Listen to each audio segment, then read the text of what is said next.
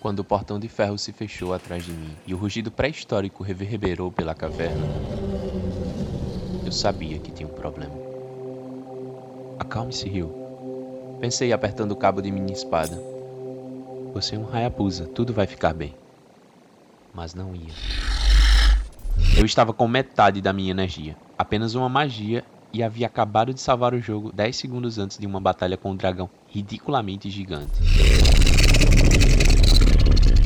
Não havia caminho de volta. Estava tudo acabado. Eu ia morrer. Morrer em Ninja Gaiden do Xbox e PS3. Jogadores urraram de prazer no dia em que os videogames passaram a permitir salvar os jogos, gravando progresso e nos permitindo sono, alimentação e, para alguns privilegiados, sexo entre uma parte e outra. Porém, isso trouxe à mesa uma nova problemática a administração do save. Jogadores experientes sabem a importância de manter pelo menos dois pontos de salvamento em seus jogos. Eles funcionam praticamente como máquinas do tempo de segurança, onde deixamos uma bandeira em um ponto passado da história caso cheguemos em uma situação imprevisível no futuro e precisemos voltar e repensar a estratégia. Infelizmente, não foi isso que eu fiz. Talvez por cansaço, pressa ou simplesmente distração, eu salvara meu jogo em cima do meu save anterior. E, como descrevi acima, eu estava totalmente despreparado para a batalha que eu teria que travar ali.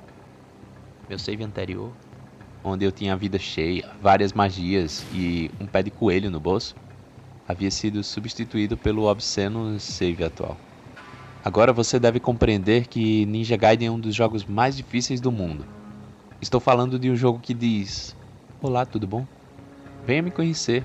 Quer tomar alguma coisa? Que tal esse chute nos bagos? E então ele pisa em sua nuca e urina em seu corpo, estendido no chão, perguntando: Você gostaria de tentar de novo em uma dificuldade menor? Ninja Gaiden é aquele tipo de jogo que força você a repensar a maneira de jogar videogames. É o tipo de jogo que faz você repensar toda a sua vida e dizer: será que valeu a pena?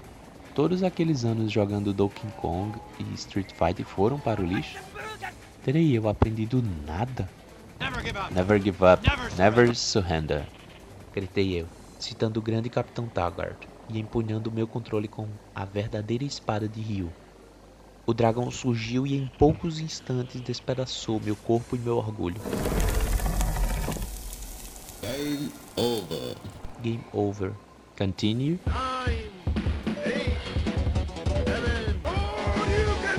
que sim, seu desgraçado. E lá vou eu carregar meu save pela segunda vez. A morte veio tão rápida quanto da primeira. Acho que morri até mais rápido dessa vez. Pensei já carregando meu save pela terceira vez. E quarta, décima, vigésima. Após 30 minutos de insistência, me dei conta de que alcançara um estágio de tamanha habilidade naquele chefe de fase que minha capacidade de sincronização, planejamento e velocidade atingira níveis absurdos de perfeição. Eu havia decorado todos os movimentos do dragão.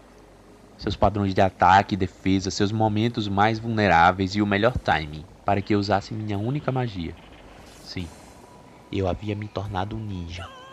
Um ninja puto e frustrado mas um ninja. E mesmo assim, eu ainda não era capaz de vencer um maldito dragão. De espírito destruído, atirei meu controle no sofá e amaldiçoei os deuses do videogame. É impossível. Eu estraguei meu jogo, pensei. Foi então que meu irmão do meio, João, se aproximou curioso e perguntou o que se passava. Eu expliquei detalhadamente, finalizando com eu simplesmente cheguei a um ponto em que estou incrível no jogo e mesmo assim não consigo passar. Não há o que fazer. Seja melhor, disse João. Sim, como um apóstolo do Messias Miyamoto, meu irmão me encheu de esperança com suas palavras simples, porém poderosas.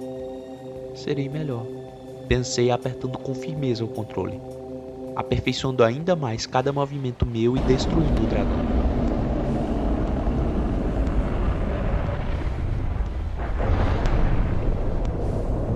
Porque é isso que os videogames nos ensinam: a lidar com desafios e frustrações de maneira a aprender com nossos erros e seguir em frente.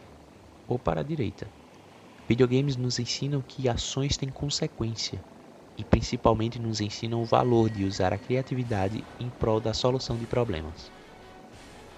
Videogames e meu sábio irmão nos ensinam a sermos melhores. Com exceção daquele meu amigo que salvou Star Wars Jedi Knight no meio do ar, enquanto caía em um precipício. Aquilo foi incrivelmente idiota. Não importa o quanto ele insista que confundiu a tecla F5 com F7.